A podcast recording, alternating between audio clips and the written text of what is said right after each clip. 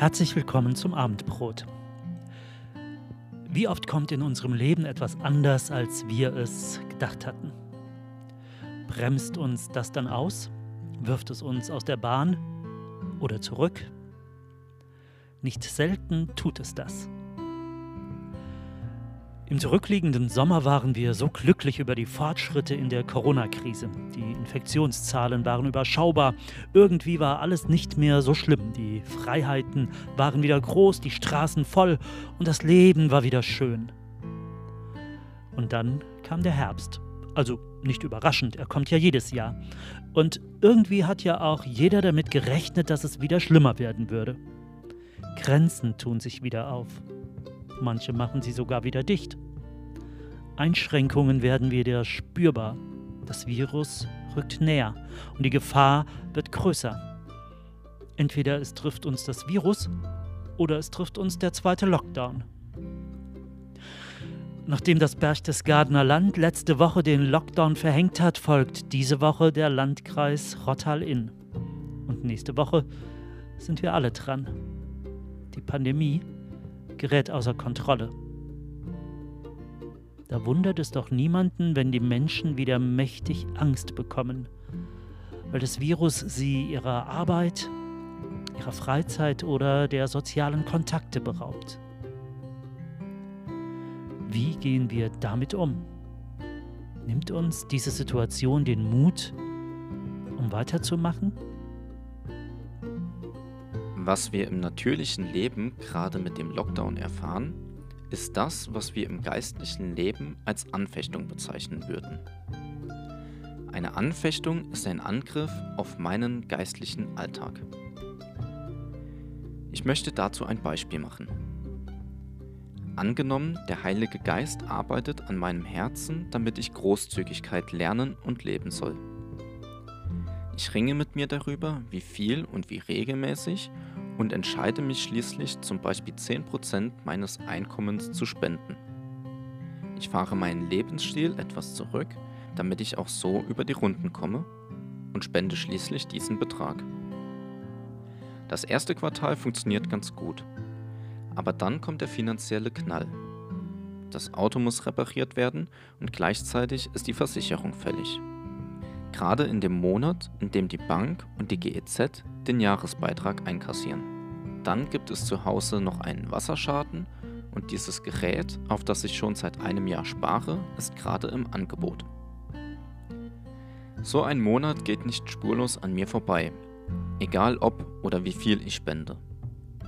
Nur wenn ich regelmäßig spende, tut mir das natürlich wehe. Diese Situation kann man nun unterschiedlich handhaben. Zum Beispiel kann man aufhören zu spenden. Die andere extreme Möglichkeit wäre, trotzdem das ursprünglich angedachte Geld zu spenden, dafür aber selbst einen halben Monat nichts mehr zu essen zu haben. Die wahrscheinlich sinnvollste Lösung würde darin bestehen, statt 10% nur 5 oder auch nur 1% zu geben, bis man wieder mehr geben kann. Schaut man einmal weg von diesem akuten Problem und schaut sich die Situation im großen Bild an, stellt man fest, dass ich selbst dann noch großzügiger gebe, wenn ich statt meinen angepeilten 10% nur 1% geben kann. Denn 1% ist näher an den 10% dran, als wenn ich gar nichts gebe. Der Wunsch, mehr geben zu wollen, ist ja immer noch da, auch wenn ich es gerade wegen meinen Umständen nicht umsetzen kann. Diese Anfechtungen kommen immer wieder bei allen geistlichen Aktionen. Egal, ob ich mir jetzt vorgenommen habe, mehr zu beten, und dann bekomme ich im Alltag mehr Stress. Oder ich will mich ehrenamtlich engagieren, aber dann drückt mir mein Chef Überstunden auf. Ich entscheide mich, mehr in der Bibel zu lesen, muss stattdessen jede Woche die neuen Corona-Maßnahmen studieren.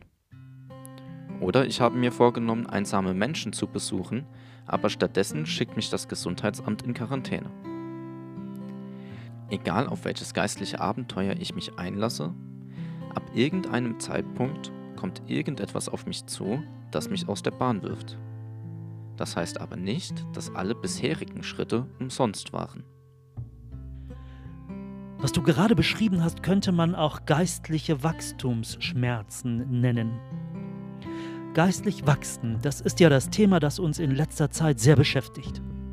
Du hast eben beschrieben, dass wenn ich mich auf ein geistliches Abenteuer einlasse, die Schritte nicht vergeblich waren, die ich schon gemacht habe, auch wenn ich ab irgendeinem Punkt nicht mehr weitergehen kann. Aber jetzt lass mich nochmal die Brücke zu unserer natürlichen Situation schlagen. Das, was wir im geistlichen Anfechtung nennen, bezeichnen wir im natürlichen meist einfach nur als Krise. Und jetzt steht bei uns allen die nächste Krise vor der Tür.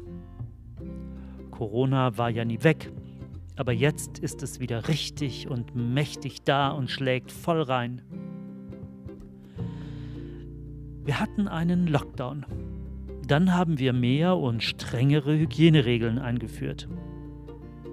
Dann haben wir den Lockdown gelockert und konnten mit diesen Regeln doch gut leben.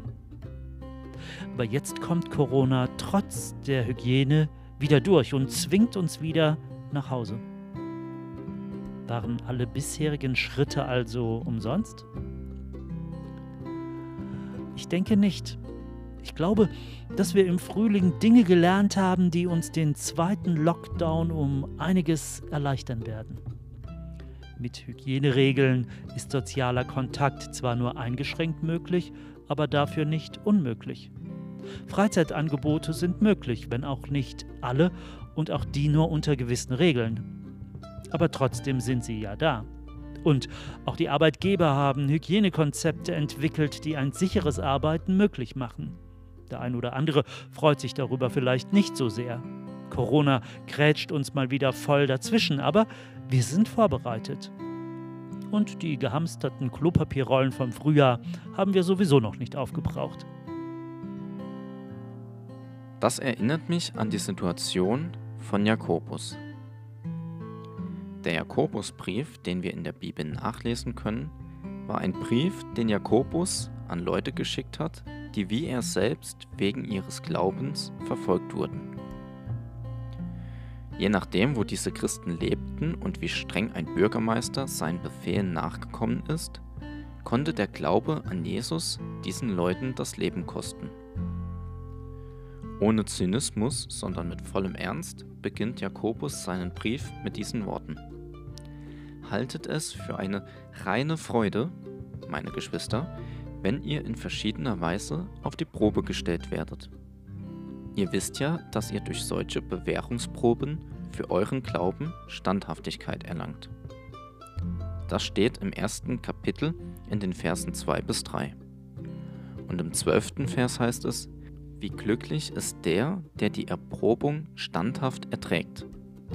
Denn nachdem er sich so bewährt hat, wird er den Ehrenkranz des Lebens erhalten, den Gott denen versprochen hat, die ihn lieben.